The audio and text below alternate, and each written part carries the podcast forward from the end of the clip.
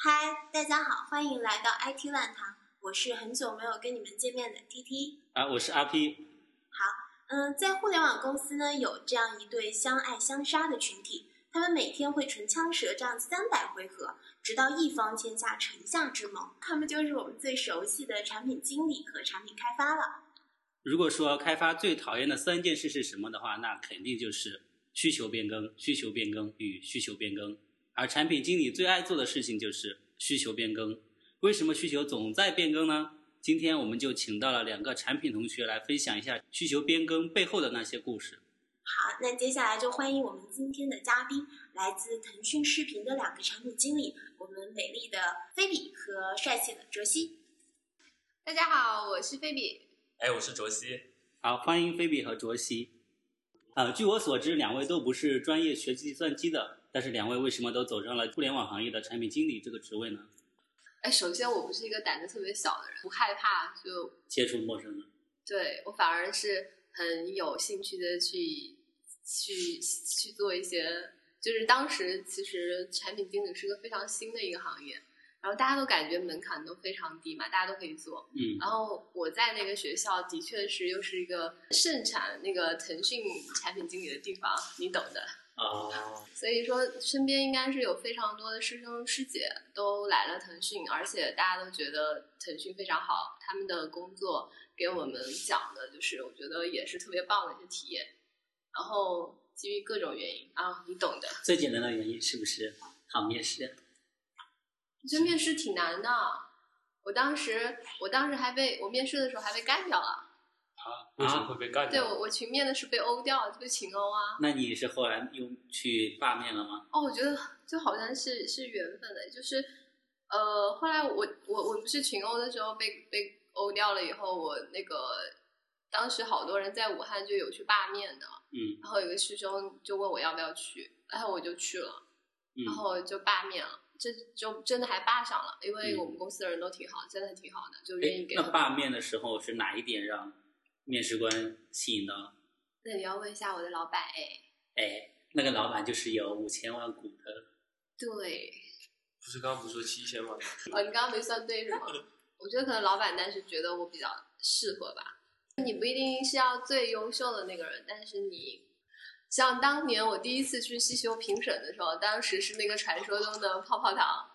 我整个人在就是你你们你们见识过需求评审会的那种阵仗吗？就只有一个产品经理，然后黑压压的一片，我真的不夸张，就是黑压压的一片，做的都是开发，然后他们自己脑脑在过需求之前，脑子里都是那种这个产品又要说什么，就是很很笨的那种语言，然后逻辑又不通什么的，就各种他们就是那种，我第一次去的时候好惊心胆战啊，嗯，你是一个人去的吗？嗯，第一次过需求评审的时候，是因为是需那个不同的产品轮流去过的嘛，哦，对，哦，好像 反正第一次，那第一讲一讲第一次的时候遇到了什么惊心动魄的事情呢？可是你还记得你的第一次吗？记得啊那是初中毕业的时候。所以第一次需求评审会，哦，泡泡糖评的。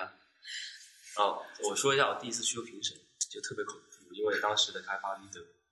是一个，其实在腾讯系应该都还挺有名的，就是属于他现在去阿里了，应该也有几千万的身价了，是吧？没有上次问他说你现在是不是什么月入呃年入百万对吧？他说也不能这么说，税后就 没有。这一段是要切掉的。没有没有，可以。所以跟我们交接过的开发都是现在都是身家，这个确实这确实是说，嗯，我作为一个毕业生来到腾讯，然后刚开始做需求评审，确实练手的需求本来在业务上来说就不是特别的重要，然后想的也确实没有那么清楚。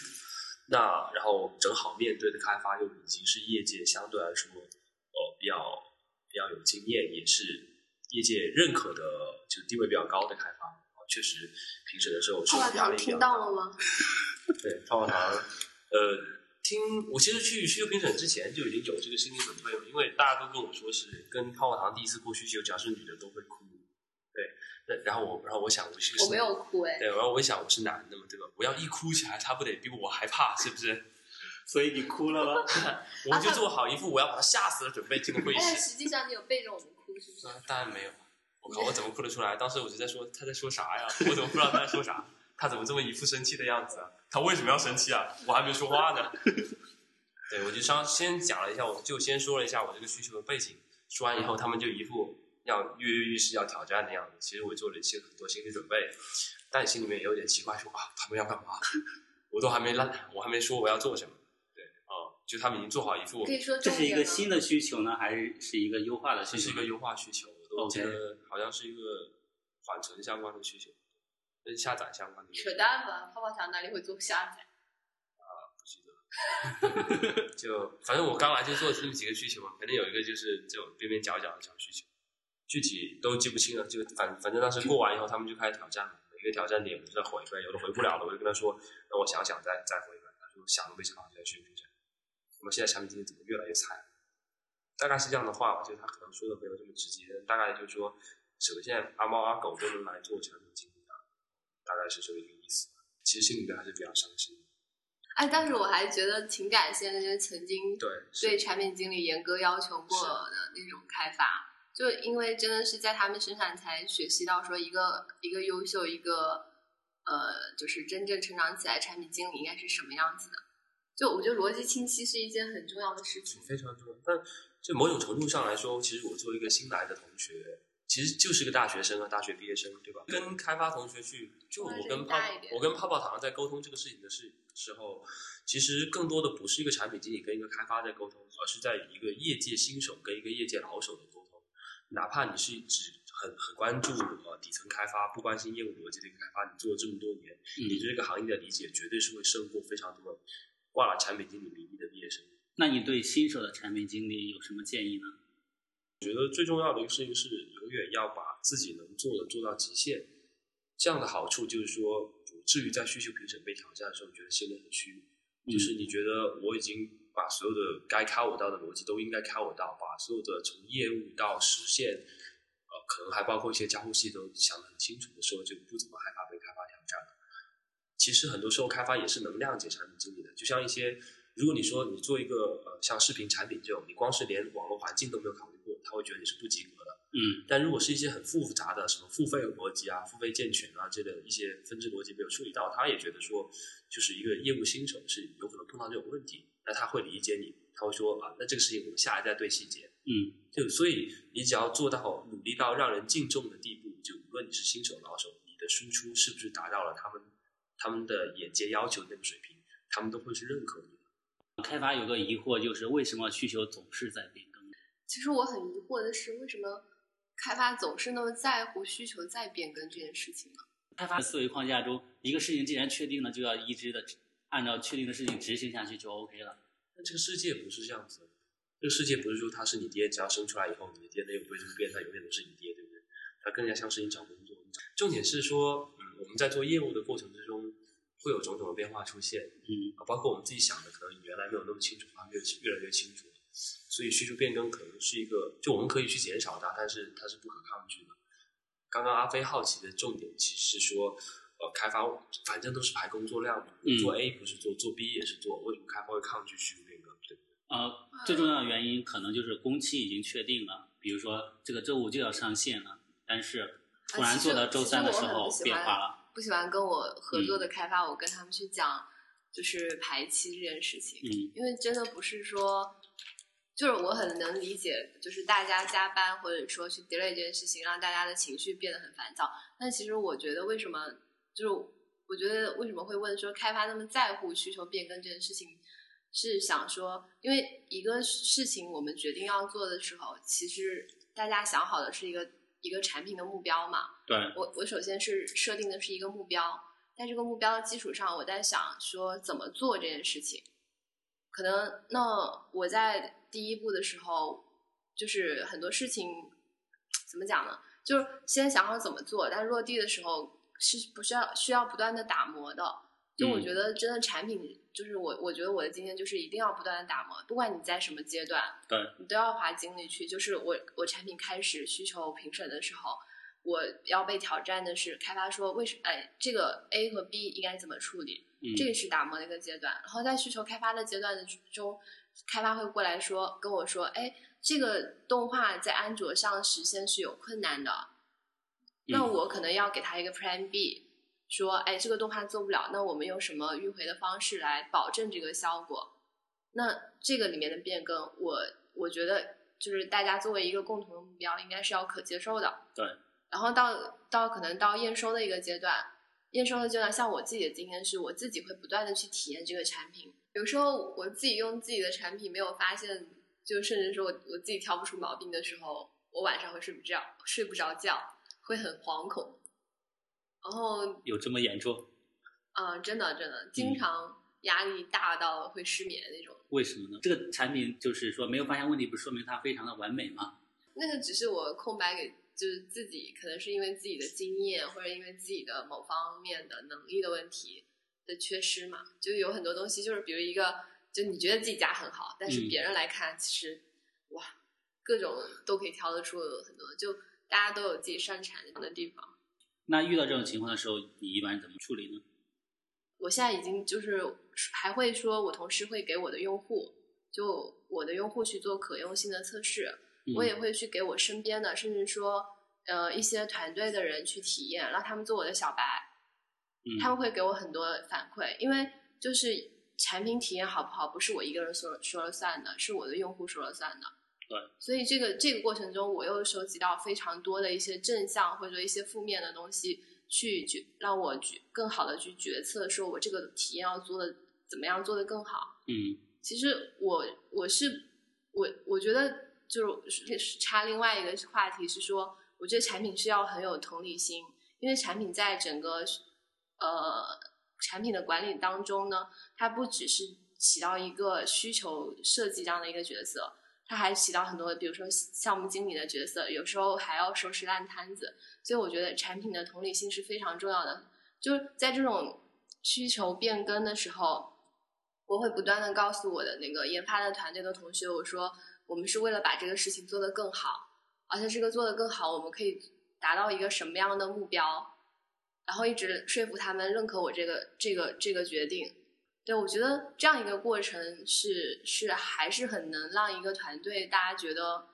是不不是不是再去质问产品说为什么这个需求又被变更了。嗯，也就是说，呃，需求变更的时候，一定要让嗯开发同学意识到，我们的目标是要往更好的方向去对对对发展的。对对对。就我我我一直在会跟我的同开搭档的开发同学，我跟他说，我们我们其实是一个团队，嗯我们应该是我们是站在一条线上的。嗯我不是说我我今天我去要求你去加班，或者说我去要求跟你的领导说，请让你下面的同学去加班，因为我的需求做不完。我觉得我说出这样的话，我自己都觉得很违背自己的心。因为我我希望大家都是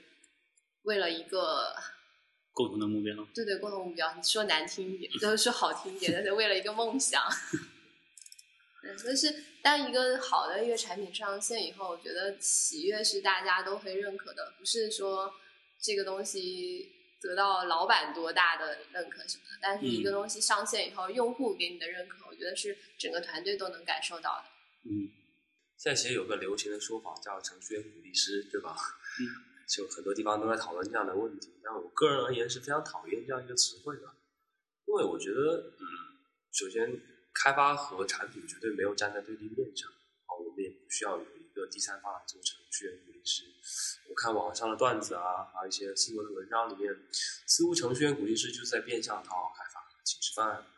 卖萌、穿短裙、抛胸，是不是？其实你刚刚说的几项重点都是对着我说的吗？我的意思是说，嗯，开发团队其实不怎么 care 这种事情。嗯，对，他我觉得产品经理要做的一个事情，就是要带着这个团队做正确的事情，然后把正确的事情给落地成功掉，就这是最重要的。我跟开发有一个特别，就我尝试在跟开发建立一个特别有意思的制度，就是这是我我向阿飞和 Candy 学回来的。嗯但是呃，有可能是因为开发团队很多都是男生，然后我在这个事情上可以进行一个比较有意思的尝试，是这样的：每一次需求发布以后，或者说出现问题以后，我们把问题解决完，嗯解决完问题以后，一般我们把它拉到会议室里面开一个小会，嗯我一般把这个这个会议叫做分锅大会，就是嗯把黑锅给分一分。项目出现了问题，肯定是有人就应该在解决问题后，有人要为此负上责任的。然后我一般就会开这样一个分黑锅大会，把这个黑锅分分出去，究竟是谁的问题？OK，对就 RP 也参加过我的分锅大会，就分锅大会还是特别的有意思的。嗯，我们会把我们遇到的所有点列出来，所有的问题都给列出来。列出来以后，我们就在想这个问题相关的人有哪些。就我们找责，我们我们从来不会这样的去分锅，就我们绝对不会是说这个问题是由于 RP 没有做好，由于啊某某同学，例如说 Simon 你的测试没测好出现了问题，然后就把这个锅分给你。我们不是这样分锅的，我们分锅大会特别有意思，是说，例如说这个是产品策划方面就出了问题的话，嗯那这绝对就是产品经理的锅。嗯但产品需求如果是 OK 的话，那接下来就说，任何一个环节都应该来为这个事情保证的。就像重构不应该重构出错，哪怕重构出错了，开发也应该发现这个有问题的时候，跟产品经理来确认 double check。嗯哪怕重构和开发都错了以后，测试其实在验证的时候也应该发现这个问题来提出 bug，而不会。尤其是当重构和开发做出来是以错的方向是一样的时候，测试有可能问了一下开发，是说，哎，是不是这样的？然后开发、重构都说是的，然后他就想，哎，那产品经理应该就是这么想的，然后就没有跟产品经理来 double check，就容易出问题。你包括发布以后，产品经理也要外网验证，嗯好，如果出现了一个事情，竟然把一个很糟糕的事情发到了外网的话，那这个事情锅是要分给四个人的，因为四个人任何一个人能够解决掉，这个问题就不会存在了。所以经常性的，我们在第一轮分锅上面，每个人身上都会背七八个黑锅。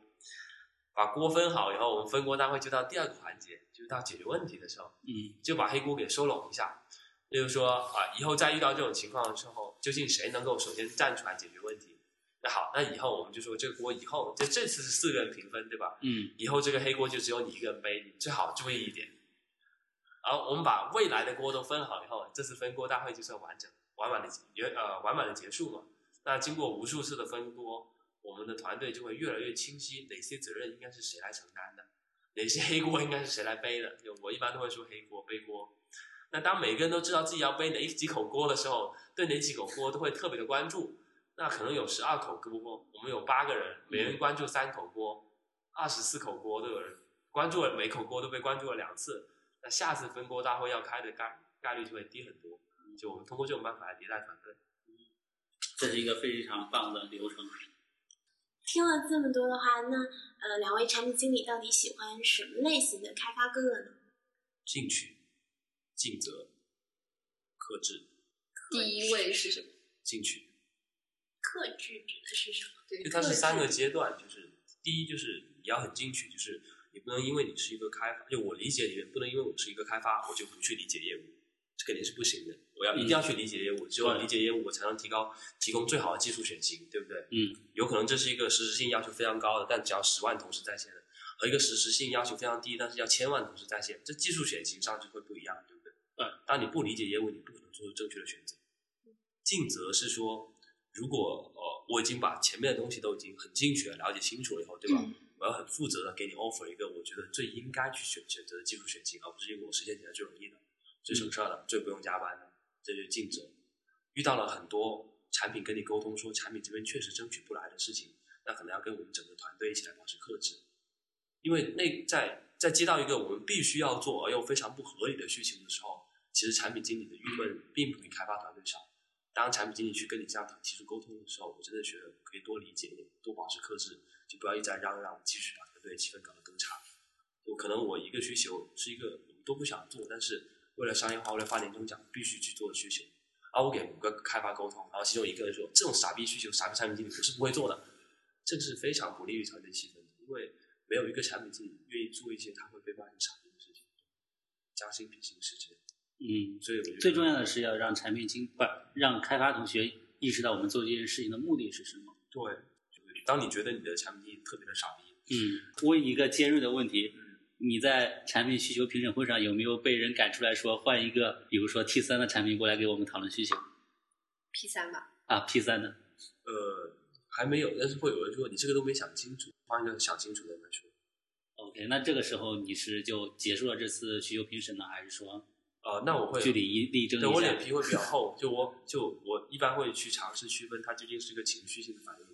还是是一个逻辑性的反应？所以我会接下来问一句，是说你觉得我想的最不清楚的是哪几点？你给我列一列，看我自己能不能解决。如果不能解决，那我拉别人来帮我解决。其实我是就包括，其实我刚刚做，就其实我现在也属于刚刚做产品的阶段，就我我不止一次跟开发师有过争吵，对，但是我一方面自己要减少呃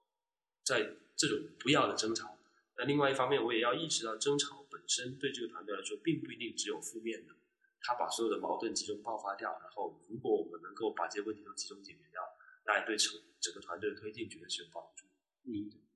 就我觉得可以总结一句话，就是还有点矛盾啊。嗯，就我觉得一个在我心中优秀的开发是有他自己的偏执，就他可能会有时候跟我吵得不可开交，同时他又可以呃有一比较好大局观的一个人，就是。所谓的就有很好的理解力的开发，就是其实只要他是努力为这个团队做贡献就可以了。对，但是我觉得就是技术这个事情一定要有自己的偏执，有自己的坚持。嗯。然后，呃，但是他有很好的理解力，他他明白，他跟他非常还有一个非常重要的就是他一定要信任跟他合作的产品。对，这个信任应该是很关键的。对对对。哎，那谈到信任感的话，那菲比有没有在现实的沟通过程中有跟开发一些有趣的事情来建立你们的信任感，或者是一些争执的场景分享给我们的听众？我之前做过一个项目吧，就是所有的整个团队都是新磨合的一个这样的一个一个情况，然后，嗯。就我可能他们不不不了解我的那个风格，然后我可能也不知道他们开发是哪种哪种类型的，因为信任感的团队，对磨合对于产品和开发之间非常的重要。就当时我完全就对他们是一种很折磨的状态，每天都是到凌晨三四点。腾讯的加班有这么严重吗？哎，没有啦，没有啦，没有啦。OK，我们继续。但是在这个过程中啊，就是我。我们不断去，呃，focus 在说我们要做到一个什么样的一个一个成果，然后甚至说我在呃中间还把整个方案推翻，然后重新在凌晨三四点的时候跟我跟跟我的老板啊去去讨论说这个方案我觉得我自己都觉得不好玩，我觉得我要把它重新再来推翻，重新再来，然后我的老板认可了我，然后但是但是我老板不在，我要就是当时我要。在凌晨三四点去跟十几个开发跟他们宣布这个噩耗，我说我们想用另外一种方案来试一下。我我当时记得大家的就整个人到凌晨三四点都非常疲惫的状态，然后眼神都有点有点涣散，对对对，呆滞的那种感觉。然后，但是第我在第一次就是那个是项目的第一个第一个版本啊，第一个阶段的时候，他们整个人都就很多人。听完这个话以后不跟我说话了，我我我只能去这个时候我只能抓住开发中的那个那个那个他们的 leader，然后我去跟他私下去沟通这个事情。嗯，因为因为当时属于磨合阶段，我没办法去感化所有的开发。对，嗯，然后我可能跟他们说也是浪费了时间，然后我去跟他的开发 leader 去沟通，也让我的老板跟他的开跟他们的开发 leader 去沟通，然后这个事情就协调以后，大家表示理解。哎，大家从才重振旗鼓，再就是又又搞了很从零开始，对对，从零开始。然后当时那个那个也是我我就是做产品经理以来最宝贵的那这个项目经验吧。然后就整个项目到第一期上线的时候，呃，到那个阶段，我觉得慢慢的就是整个开发团队也非常的呃开始认可我们这个团队的成果。就当他们有了这种团队的自豪感以后，整个事情你会发现就变得很快，变得很快。因为首先产品和开发之间是互相信任的，然后他们是为了一个目标去做，而且大家都认可说我要不断的去打磨这个体验，要做到最好。但是他们真的没有想杀了你的心吗？在半夜三四点的时候，你告诉他们从头开始。呃，真就是。那次就当时我觉得他们的眼中是有一团怒火的，对。但是后来我们就是不断的去磨合，我觉得就大家会互相理解，因为开发其实我觉得，我觉得我们公司，我我觉得我很荣幸进到这样一个行业，是我觉得我接触的身边的人都非常的单纯，就大家其实没有那么多的心眼，说或者说那么多的想法，真的只是说，哎，我我要怎么做的更好，然后大整个团队要怎么做的更好，所以。所以，所以那次之后，就是特别是我们当获得了一个阶段性的胜利以后，大家的士气更好了之后，就是刚刚也是 RP 问的那个问题，就是怎么让开发，因为大家总是觉得产品才是活在所谓的镁光灯下面。嗯，对，开发是默默在后面工。努力工作的人们，对，就是产品这个里面，就是真正要成为这里面的鼓励师，不断的去传递这种团队的正能量，就就大家会有一个这样的一个一个信念吧。那今天呢，非常感谢我们的菲比和竹溪到达我们 IT 论坛的现场，跟大家分享了好多跟程序员哥哥们相爱相杀的故事。那希望听众朋友们，所有的程序员哥哥和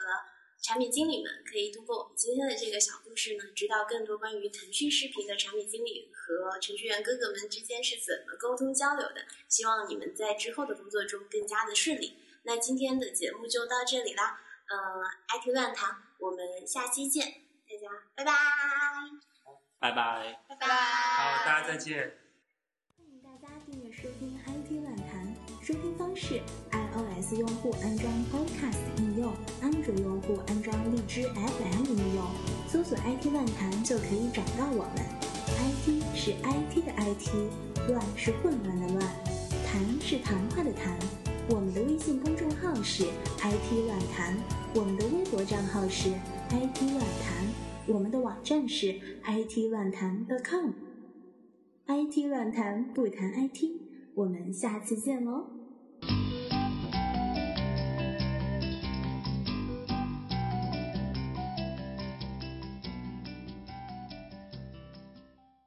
目前的美少女们，如果对我感到有兴趣的话，可以联系。我们今天的卓西嘉宾呢，其实是一位单身的大帅哥。那如果大家听了他的言论以后，想跟他有任何交流和互动的话呢，那可以联系我们的公众号留言哦。有时候遇到一个他们不想做，我就非要做的需求，的话我就说我们读一读谁傻逼，最后有没有人用？如果没人用，我就说是我傻逼。有人用的话，你就是他们傻逼，他们就要给我加班做别的事情。卓西一直在用他的二次元，呃，不是